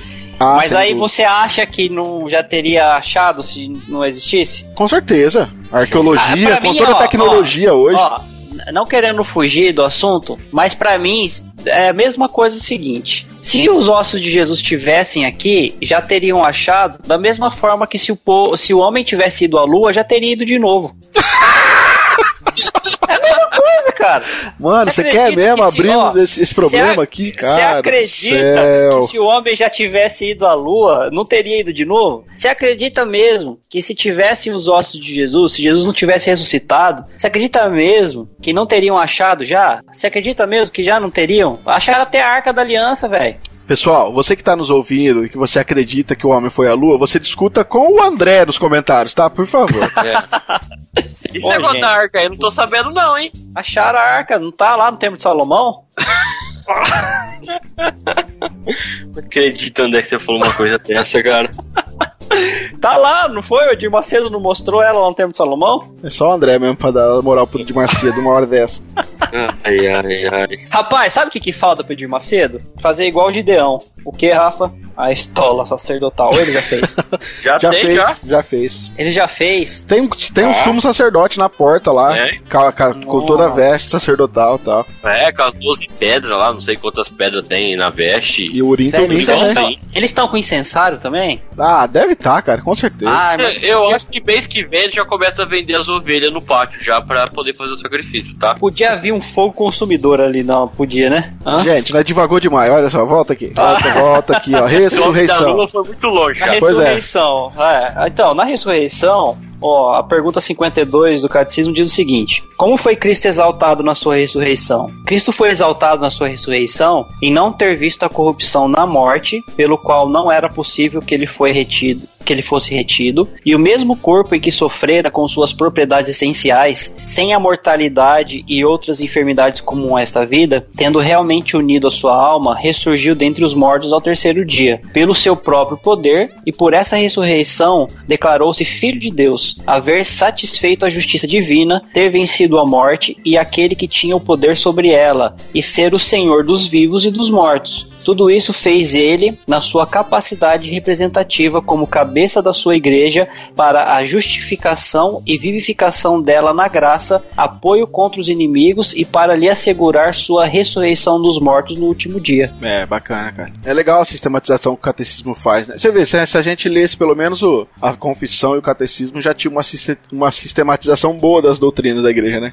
Tem, cara. E é. parece que não, mas eles têm pergunta praticamente para tudo, velho. Não, tem, cara. Foi, foi foi muito bem desenvolvido, foi bem amarrado, foi bem legal mesmo. Eu quero dar um trechinho aqui da sistemática de da teologia sistemática de, do Millard Erickson, que ele fala um negócio bacana, que ele diz assim, ó: "A ressurreição tem uma importância especial, pois a imposição da morte era a pior coisa que o pecado e os seus poderes podiam fazer contra Cristo. A morte não foi capaz de detê-lo, e isso simboliza a plenitude de sua vitória. O que mais as forças do mal poderiam fazer se alguém que elas mataram não permanecesse morto? Verdade, né? Bacana, né? Sim. A única coisa que a morte podia fazer não deu certo com Jesus, que, que vai fazer mais o quê? Né? É bem legal e... que isso traz essa. Por isso que ele venceu exaltação. a morte, né, Exatamente. Né, essa, esse é o princípio da exaltação de Cristo, né? A vencer o poder dele para vencer a morte. Bom, então quer dizer o seguinte: se Jesus venceu a morte e a morte é o salário do pecado, então quer dizer que não vai ter mais pecado. é, no céu não vai ter mais pecado. Se Jesus venceu não. a morte. Ah, tá. Não, eu, tava, achei que você tava indo pra outra direção. Sim, com certeza. Não, não. No céu, não. Tô na direção, tô na direção, é. Se não vai ter mais pecado, eu, eu tô fazendo pecando, então. Aham. Uhum. Mas por não, causa falando assim. disso, assim. hoje você também pode conseguir vencer o pecado. Ah, sim. Sim, não, mas eu tô falando o pecado extinguido de uma vez por todas, né? Não, só depois da morte. É, porque se Jesus venceu a morte e ele vai nos fazer vencer a morte também, ou seja, o que era o pagamento de algo não vai ter mais. Então, se não tem o pagamento para aquilo, aquilo também não vai ter mais, porque não vai ter pagamento para ele. Então, querido ouvinte, você quer parar de pecar? Morre. Morre. Ai, o povo achando que nós estamos fazendo a, a, a, apologia ao suicídio aqui. Né? Não, pelo amor de Deus. Deus. é só, eu só disse que ninguém foi à lua, só isso que eu disse. a Terra é plana pra você também, André, ou não? Não, pra mim a Terra é redonda. Ah, não sei tá por que que eu não entendo ainda qual que é o problema da Terra ser redonda. Eu não entendo porque. Eu, não, eu. Ela é plana, o problema é essa. Não, eu realmente. eu realmente não entendo que os terraplanistas falam, acham de errado com a Terra ser é, redonda. Eles têm algum argumento que a Terra não pode ser redonda, não só por causa dos argumentos bíblicos que eles citam, né? Obviamente. Que a Bíblia não é científica, né? A gente sabe disso. Mas eles têm um argumento de que existe um problema da Terra ser redonda além dos textos bíblicos, entende? Sabe qual é o problema? Ah. A mentira que você está sendo enganado, esse é o problema. Pela NASA, né? Tô sendo enganado pela NASA. Rapaz. Se eu não, é, é incoerência minha, então? Porque se eu não acredito que o homem não foi pra Lua, eu também não devia acreditar que a Terra é redonda? Rapaz. Não, vamos pra ascensão, né? Vai. Então, a Não, ascensão... pera aí, eu quero falar outra coisa sobre a ressurreição. o cara vem falar de terraplanagem aqui e depois pela terraplanagem não, outra coisa. terraplanagem é eu outra coisa. perdi o foco aqui agora que eu tava. Pelo amor de Deus, deixa, vamos voltar aqui, ó. Antes de ir pra ascensão, na questão da, da, da, da ressurreição, é, por ser um ponto muito importante na exaltação de Cristo, também gerou muita polêmica essa questão da, da ressurreição. Então, porque assim, ó, quando, quando a, a ressurreição ocorre, nós temos o túmulo, obviamente Jesus estava sozinho lá dentro do túmulo, não tinha ninguém, né? Então a gente não tinha testemunhas humanas no momento exato ali, na hora que Jesus ressuscitou. Mas a gente tem vários tipos de evidência, certo? que nós podemos é, usar aqui. E eu acho que eu acho aqui já que essa questão dá um dá só um podcast, cara. Tá mesmo? Mas só citando aqui, ó, sei lá, nós temos o túmulo onde Jesus foi colocado, ele estava vazio, e como nós já estávamos falando aqui agora, o cadáver de Jesus nunca foi encontrado. Nós temos um grande número de pessoas que testemunhou ter visto Jesus vivo. Nós vemos que Jesus foi visto em diversos locais, diversas ocasiões, em diferentes locais, né? Então nós temos o testemunho das mulheres, né, que não tinha muita moral naquela época foram as primeiras a ver o túmulo vazio. E como eu falei, acho que dá um podcast sozinho só pra gente tratar sobre evidências da ressurreição. Eu acho que seria legal até, hein? Sim. Legal. Ah, mas cada tópico desse dá pra ter um podcast, né? É, verdade. Tem, é, tem a. Pra que que os, os sacerdotes iriam inventar que roubaram o corpo de Jesus? Se não fosse uma evidência de ressurreição. Porque foi uma Não. mentira. E como que um bando de pescadores iria conseguir roubar o Derrubar corpo de Jesus com uma romana? guarda romana lá, né? É complicado, cara. É complicado. Pra que, que eles iam inventar isso, cara, se não tivesse ressurreição? A- Ah, um inventar filme a ponto muito de bom. morrer pela causa, né? Tem um, tem um filme muito bom chamado é, Ressurreição também, que eu, que eu indico para as pessoas assistirem, que ele é um, um filme baseado na ressurreição de Cristo. Então ele vai pegar logo a crucificação de Jesus, a, morte de Jesus na crucificação e a história das aparições de Jesus na sua ressurreição e um centurião romano que ele fica a, a, a par de investigar se Jesus ressuscitou mesmo ou não. E aí ele vai atrás das evidências da ressurreição de Jesus é, e tentar descobrir o corpo e por que, que ele não descobre e tal. E fica tão evidente o fato de que Jesus ressuscitou, Jesus até aparece pra ele, ele acaba se convertendo, cara. O filme é sensacional. Ô, faz tempo que eu quero assistir Muito esse filme, cara. Eu, eu- É, eu fiquei de te passar, É, né? Eu então. tenho Qual é o nome mesmo? Ressurreição. Esse filme é sensacional, cara. Eu Eu- indico, hein? Super indico. É, nós estava falando da questão da ressurreição que não é uma mentira, né? Mas para um mentiroso, toda mentira é uma verdade. Até que alguém coloca uma faca na sua garganta, né? Aí você conta a verdade. E uma das coisas mais é, incríveis que nós pode ver da questão da ressurreição é que nenhum apóstolo negou a evidência da ressurreição, né? E nós podemos ver que realmente eles morreram por isso e nunca chegaram a negar esse fato, né? Ou Pois eles é. estavam falando a verdade ou era uma cambada de louco, né? Exatamente. Porque, como eu falei, toda, toda mentira é verdade até que alguém coloque uma faca na sua garganta, né? Então, a partir do momento que corre risco de vida, eu tenho dúvida que algum mentiroso vai falar que ainda é verdade. É, e tem gente que morre até hoje por causa disso, né? Sim, com certeza.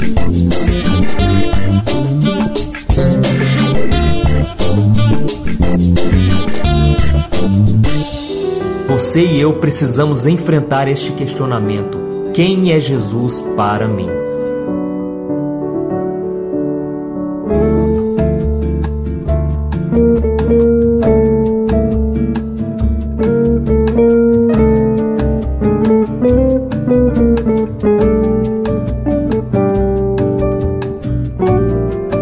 Depois da ressurreição, então, nós temos a ascensão de Cristo, né? A ascensão aqui é aquela, aquele teletransporte le- de levar. A- a- é a Nada. acendida, não é? Ele tava apagado, ele acendeu, não é isso? Não, filho. O Virou fato- Super Saiyajin agora e subiu aos céus em toda velocidade. Mas assim, Jesus Não era a nuvem que apareceu pra ele e ele subiu na nuvem? não, não, ele foi voando mesmo dessa vez. ai, ai. A ascensão de Cristo, ela está ligada aí com a entronização de Cristo também à direita do Pai, né? Ou seja, é, Jesus Cristo é, é considerado pelas Escrituras o último Adão, né? E olha que legal. Ele é o último Adão que ascende de volta para estar onde o primeiro Adão estava, que é com Deus. Veja como a história aqui, ela em Jesus, ela começa a se cumprir as promessas lá de Gênesis, de como nós estávamos falando, que era já que estávamos em pecado em Adão, agora nós temos vida em Cristo. E a ascensão, ela só dá valor, ela só, na verdade, bate o martelo sobre tudo aquilo que o Antigo Testamento já pregava, né? E o, fa o, fato dele estar à direita do Pai tem implicações aí muito fortes também para nossa teologia, né, Jean? André. Sim. A questão de, de ascender é a questão que, tipo, só aconteceu a ascensão de Jesus ao céu novamente, voltar ao céu, porque o seu sacrifício foi aceito por Deus, né? Exatamente. E, tipo assim, isso acontece porque Jesus morreu na cruz, ele se sacrificou por nós, para limpar os nossos pecados, para nós salvação e ele subiu aos céus novamente para mostrar o seu sacrifício ao Pai, né? Quer dizer, ele, se, ele foi mostrar o santuário verdadeiro, né? Onde está o Deus, onde Deus está presente. Ele só se acendeu porque o seu sacrifício foi aceito por Deus, né? Então nós podemos ter mais essa é a evidência da sua ascensão. Aqui a pergunta 53 do catecismo diz assim: Como foi Cristo exaltado na sua ascensão? Cristo foi exaltado na sua ascensão em ter depois da sua ressurreição aparecido muitas vezes aos seus apóstolos e conversado com eles, falando-lhes das coisas pertencentes ao seu reino, impondo-lhes o dever de pregar o evangelho a todos os povos e em subir aos mais altos céus no fim de quarenta dias, levando a nossa natureza e como nosso cabeça triunfante sobre os inimigos para ali a destra de Deus receber dons para os homens, elevar os nossos afetos e aparelhar-nos um lugar onde ele está e estará até a sua segunda vinda no fim do mundo. É legal que foi na ascensão que ele recebeu toda a autoridade, né? Sim. Que ele venceu a batalha, a grande batalha escatológica, né? É, o Aquela... outro, dá um outro episódio legal também, olha só. É, se dá um outro episódio legal.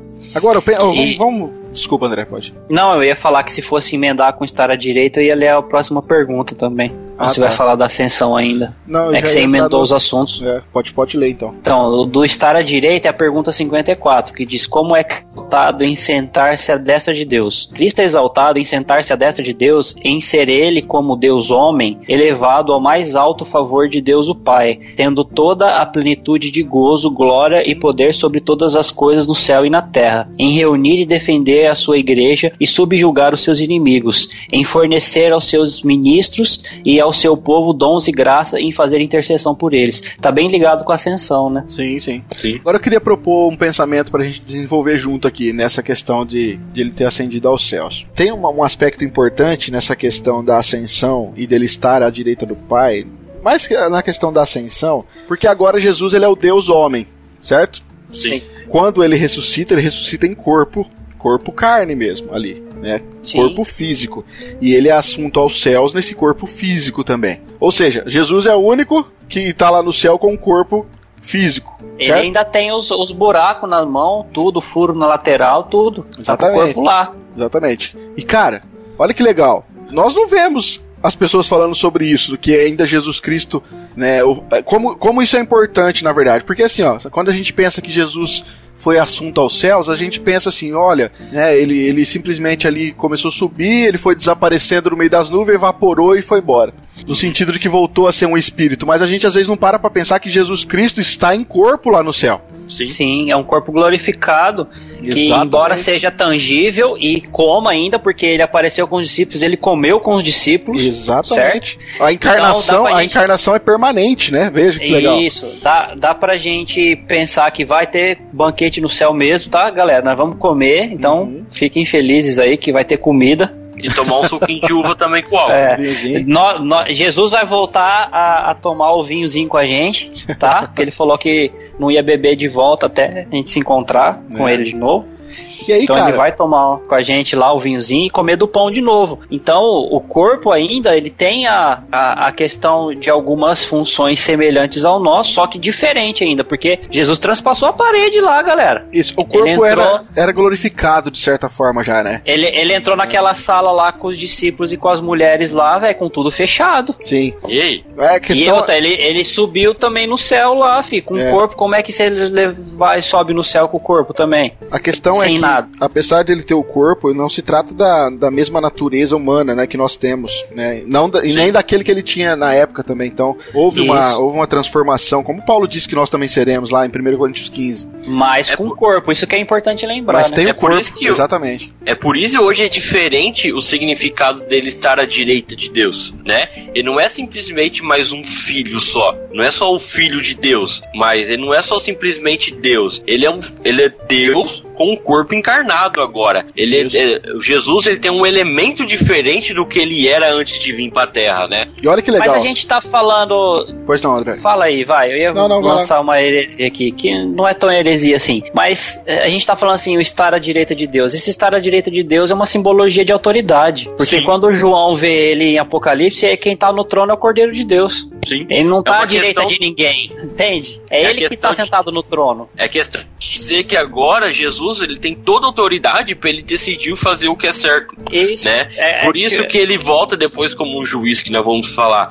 Mas quer dizer que Deus, Deus confia nele plenamente do que ele for fazer. Isso, porque ele tipo tem assim, todo. Justamente, tá, tá Por por, isso que- sua conta e risco, Jesus. Vai lá, Sim. faz o que você tem que fazer. Por isso que fala que toda autoridade foi dada, toda autoridade do céu foi dada a Jesus. Quer dizer, Jesus tem toda a autoridade do céu e do inferno nas mãos dele. Quer dizer, ele tem a chave dessa autoridade. Agora- Agora, ele, ele tá sendo diferente. Ele não é só o Deus, o Criador, o Deus que, que participava da Trindade. Agora ele é um. Ele agora é um Jesus, ele tanto é o Jesus Deus homem, que ele tem toda a autoridade lá no céu e no céu, porque Deus deu essa confiança pra ele. Deu essa questão de estar à direita, é uma confiança plena, né? se eu não tô enganado, depois que ele cumprir com, com todo o propósito, ele vai devolver para o pai essa, é, é, essa como, como eu vou dizer, esse reinado, né? Aham. No final de todas É. as coisas. É que a expressão. Mas assim, esse, Pode falar. é que esse, esse estar à direita aí, na verdade, não é literal, né? Não, é uma questão de confiança. Tem a questão, é a questão de que a destra ela é o lugar de poder, né? Lembra quando Tiago e João te- desejavam lá sentar à direita de Cristo? É, Sim. uma direita e outra à esquerda. É, mas a questão tem a ver de sentado, estar ao lado,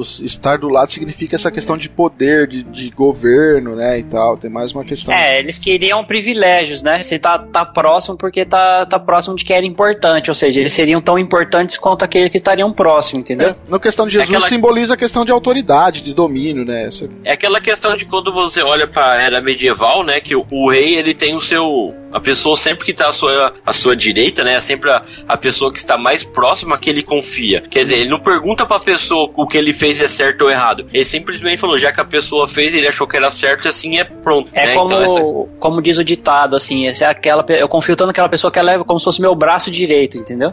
Sim, É, isso. O, o ditado justamente é porque a maioria das pessoas elas são destras. Então, assim, tudo que eu faço, a maioria eu faço com o meu braço direito, não com o esquerdo. Então a confiança tá mais no braço direito, né? É isso aí. Só pra fechar então essa questão aqui que eu levantei sobre a questão do Jesus estar no céu agora com o corpo físico, eu quero ler novamente um trechinho aqui de Deleitando-se em Cristo. Ah, abre aspas pra Michael Reeves aqui. Isso significa que existe agora no céu um homem, um verdadeiro, né, um homem verdadeiro de carne e sangue, com nossas experiências desse mundo, nossa humanidade. Um homem agora está sentado junto de Deus em perfeita harmonia. Quando nos acolher no momento em que formos para o céu, nos acolherá com mão humana. Seremos saudados por um rosto, o rosto de Cristo Jesus. Bacana, né? Essa Sim. questão de agora nós, nós temos a, é aquilo que Paulo fala, né? Jesus Cristo é a imagem do Deus invisível. Muitas pessoas, é que Jesus falou para Felipe, né? Ah, nós quer conhecer o Pai aí. É, Deixa-nos, revela-nos Felipe o falou pra Pai.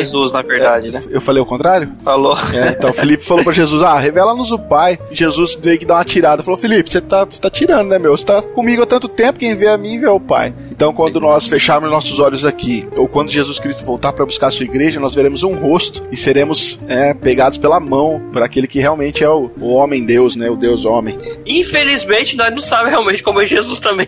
Mas eu acho que vai. Eu acho que a, a, ideia toda é assim, que a gente vai se identificar. Isso, vai ser uma é, surpresa, é, entendeu? É, isso aí. Não é. vai ser algo assim, ah, eu não esperava por isso. É não, vai ter surpresa sim, André. Vai ter não. muita surpresa. A pessoa vai pensar que Jesus era o cara cabeludinho, de olhos ah. branquinhos, de olhos verdes, Mas eu acho que loirinho. É. Mas vai Mas continuar tendo é. olhos, tendo cabelo, entendeu? Acho que é isso que o André quer dizer. Não, não vai ver uma espada na boca, entendeu? Não vai ser olho de fogo, sabe? Cordeiro. Né? Sinistro, sinistro. Eu acho que foi isso que o autor quis dizer, sacou? Sim.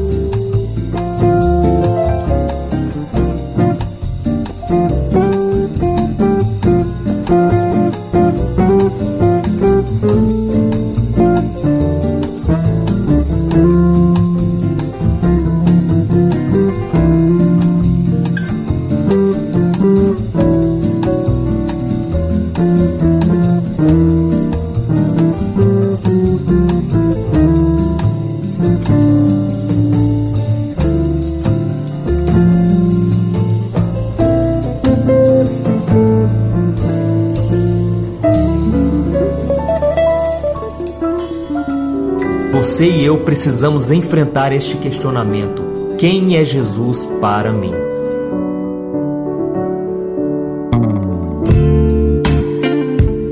Agora, ele ressuscitou, foi assunto ao céu, está à direita do Pai, como Deus homem, mas ele vai voltar, né, galera? Sim. Pô, e esse negócio de foi assunto aos céus, ele, ele foi assunto mesmo, né? Porque quando ele nasceu, o céu se abriu e uma cambada de anjo tudo tava olhando, né? E ver ele nascer. Imagina o assunto que ele foi no céu, né?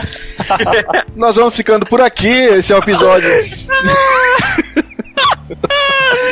ah, não podia perder essa, velho. Ai, meu Deus do céu. O cara perde a teologia, mas não perde a piada, velho. É, não. isso. Vai, desenvolva aí. Tá, então, no regresso físico, que é a volta de Jesus ou a segunda vinda, o Catecismo Maior ele dá a pergunta 56 da seguinte forma: Como há de ser Cristo exaltado em vir segunda vez para julgar o mundo? E a sua resposta segue: Cristo há de ser exaltado na sua vinda para julgar o mundo, em que, tendo sido injustamente julgado e condenado pelos homens maus, virá segunda vez no último dia com grande poder e na plena manifestação da sua glória e na do seu Pai, com todos os seus santos e anjos, com um brado, com voz de arcanjo e com trombeta de Deus para julgar o mundo em retidão. É, essa voz de arcanjo, grande trombeta. Cara, acho que vai ser, vai ser, vai ser. Eu, eu falo sempre isso. Eu queria estar vivo, cara, na, nessa no dia. Queria mesmo. Quem sabe não seja amanhã. Pois é. Porque amanhã é o dia do Senhor. Quem sabe? Aí, eu falei que não ia ter heresia, querido ouvinte. Ai, meu Deus do céu, cara. É, o pessoal vai voltar no domingo, porque é o dia dele, horas. Ó, oh, pessoal, quem não sabe, nós grava de sábado, tá? É, por isso que amanhã é o dia do Senhor, então é domingo, né? É. Tá. Agora, olha só. parte. Voltando aqui. Jesus, ele quando fala de si mesmo, lá em Mateus 25, lá, quando ele vai se descrever a si mesmo assentado, assentado num trono e tal, ele fala que estará julgando todas as nações, né? João, lá nos, na sua carta, diz que ele é nosso advogado, né? O nosso paracletos e tal. Mas que Jesus Cristo, ele veio, desempenhou um papel com um propósito. A sua volta também vai ter um papel e um propósito. Agora ele volta como juiz, né? como aquele que irá Mas julgar foi, as nações. Teoricamente, ele foi promovido, né? Ó, oh, eu não vou mais rir, não, cara. Vocês param. Não, brincadeira. Ah, não, mas vamos para ficar uma coisa mais prática aqui. Na volta de Jesus, Jesus vai julgar os vivos e os mortos, certo? Sim.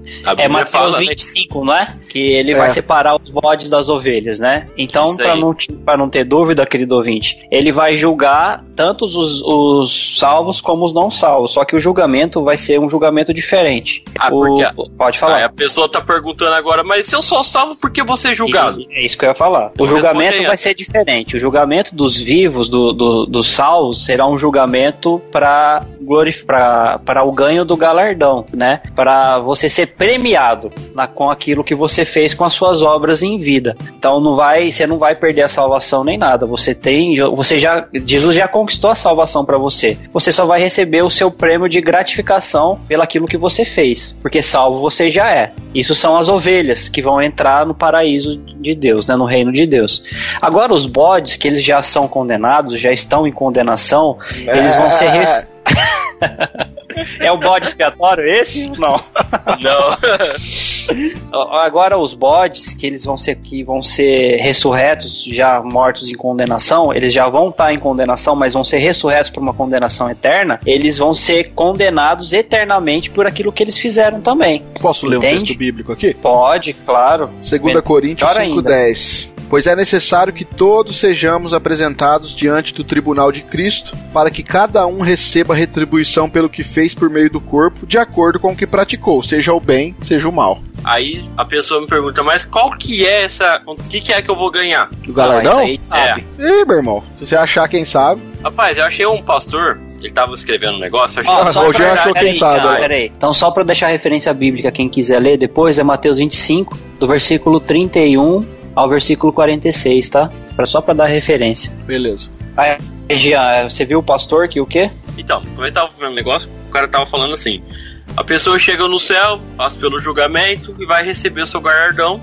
Aí a pergunta, a pessoa pergunta aí: o que, que é isso? O que, que eu vou ganhar? Que, que, como que é?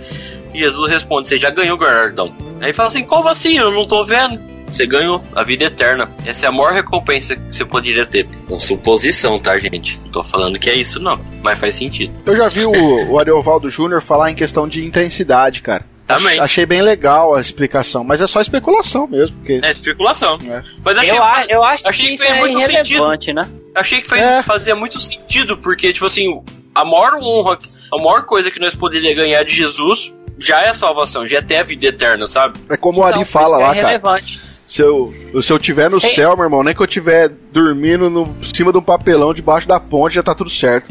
É mais do que eu mereço.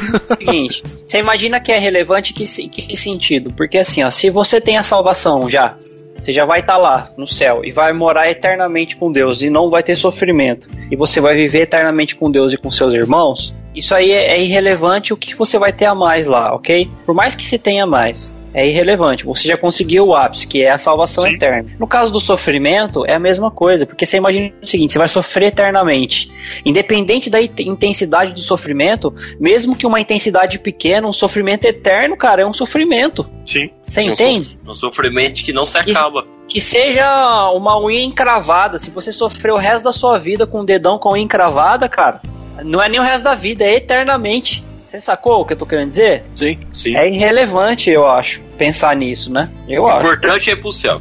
O importante é não ser condenado, justamente. E entender que o, o céu é bom o suficiente para aqueles que entendem o que é uma vida com Deus. Porque se você quiser ir pro céu simplesmente para ir pro céu, vai ser horrível para você lá. Porque se você não quer viver com Deus aqui na terra, não queira ir pro céu. Você não vai se dar bem lá. E também você não vai. É. não é questão de querer, não, mas beleza. É. Porque tem muita gente que às vezes deseja ir pro céu só com medo do inferno, né? E essas pessoas não se dariam bem no céu. Porque se elas não têm desejo e prazer de viver com Deus e ter uma vida de comunhão com Deus e com os irmãos aqui na terra, no céu vai ser bem pior. Porque no céu vai ser mais intenso. Lembra que a nossa vida é uma preparação porque há de vir, então, seja para o sofrimento, seja para o gozo eterno.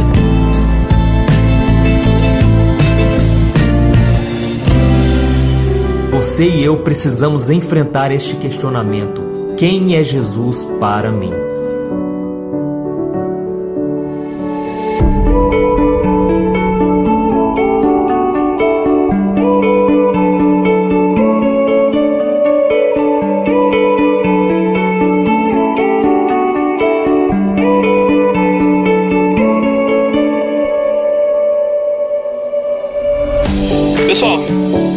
Finalizando aqui o nosso podcast, eu gostaria de ler aqui para vocês uma parte aqui da sistemática do Leandro Lima, Razão da Esperança. Ele fala assim, ó, abre aspas. Por isso dizemos que o cristianismo não é uma religião, mas uma pessoa, uma única pessoa, Jesus Cristo. Para efeito de salvação, é como se nós, é como se só Cristo existisse. Deus não olha para nossa obra, olha para as obras de Cristo. Deus não olha para os nossos pecados, olha para a justiça de Cristo. Quando Deus nos olha, ele vê Cristo. Todos nós agora fazemos parte dessa pessoa maravilhosa. Jesus vive, vive nos crentes e essa vida é dos crentes. Viver o cristianismo não é questão apenas de fazer o, o que Cristo mandou ou seguir o exemplo dele, é questão de ter o Filho e de estar nele. Cristo é o tesouro maior que temos. Nada se compara aos benefícios que temos nele. A pior situação que alguém pode enfrentar é a de estar sem Cristo. O apóstolo Paulo diz que os crentes de Efésios, antes de conhecer a verdade, estavam sem Cristo, separados da comunidade de Israel e estranhos na aliança da promessa, não tendo esperança e sem Deus no mundo. Estar, em, estar sem Cristo é não dispor de nenhuma das bênçãos de Deus. Em unidade com Cristo, dispomos de uma nova identidade, a identidade de Jesus. O cristianismo não é uma religião, é uma pessoa, Jesus Cristo. Pessoal, como vocês viram aí, né, nós tentamos trazer para vocês um pequeno panorama da vida de Cristo para que nós pudéssemos entender melhor quem é Jesus para nós. Que realmente esse é o título do episódio, né? Quem é Jesus para você? É claro que falamos aqui, né, de Jesus homem, Jesus Deus, falamos da obra de Cristo tanto na sua humilhação quanto a sua exaltação, do regresso de Cristo como juiz. E isso agora nos implica uma vida é, cristã melhor. E nós queríamos até tratar sobre essa questão agora, mas nós vamos deixar isso para um próximo podcast, né, pessoal? Aonde a Sim. gente vai falar só sobre a nossa união mística com Jesus, que é na teologia sistemática é tratado como união mística com Cristo. A gente vai dedicar um episódio só para isso, porque tem tudo a ver com agora. Tudo bem, Jesus Cristo fez tudo isso por nós. E agora, como como que nós vivemos? Então, a nossa união com Cristo nos leva a ter uma vida prática cristã melhor. Isso a gente entendendo, claro que com base aqui no entendimento bíblico, a nossa vida cristã ela melhor. Então nós vamos dedicar um episódio só para isso, mas eu gostaria de reforçar aquilo que nós já falamos aqui no início, né? Que nós demos só uma pincelada e nós queremos que você estude melhor sobre o Jesus histórico, sobre o Jesus homem, sobre o Jesus Deus, sobre a importância da humanidade de Cristo, né, da sua consciência de que ele tinha que ele era Deus, da sua encarnação, sofrimento, morte, sepultamento, ressurreição, ascensão e também da sua volta. Então, dedique-se aos estudos, se aprofunde, né? Vem aqui nos comentários, comente também, deixa aí a sua impressão sobre o podcast. E como nós falamos lá no início, a gente queria é, trazer esses assuntos importantes a respeito da pessoa de Cristo para que nós entendêssemos melhor quem Jesus é e para que pudéssemos servi-lo também de, de, de forma melhor. Quem é Jesus para você? Então, comente aí nos nossos comentários, seja no YouTube, seja no site, ou seja por e-mail também, como nós já deixamos lá no recado, e a sua reflexão será muito bem-vinda aqui é, com a gente. Então, pessoal, nós vamos ficando por aqui. Eu sou o Rafael Pavanello e respondendo a pergunta quem é Jesus para você, talvez aí se nos aprofundarmos mais no estudo da obra e vida de Jesus, com certeza nós teremos aí uma resposta mais completa. Meu nome é Jean Lobato e Jesus é para mim é aquele que me tirou das trevas. E meu nome é André Lourenço e eu fico por aqui com a pergunta e resposta de número 36 do Catecismo Maior de Westminster, que a gente quase não usou hoje, né? Quase, quase.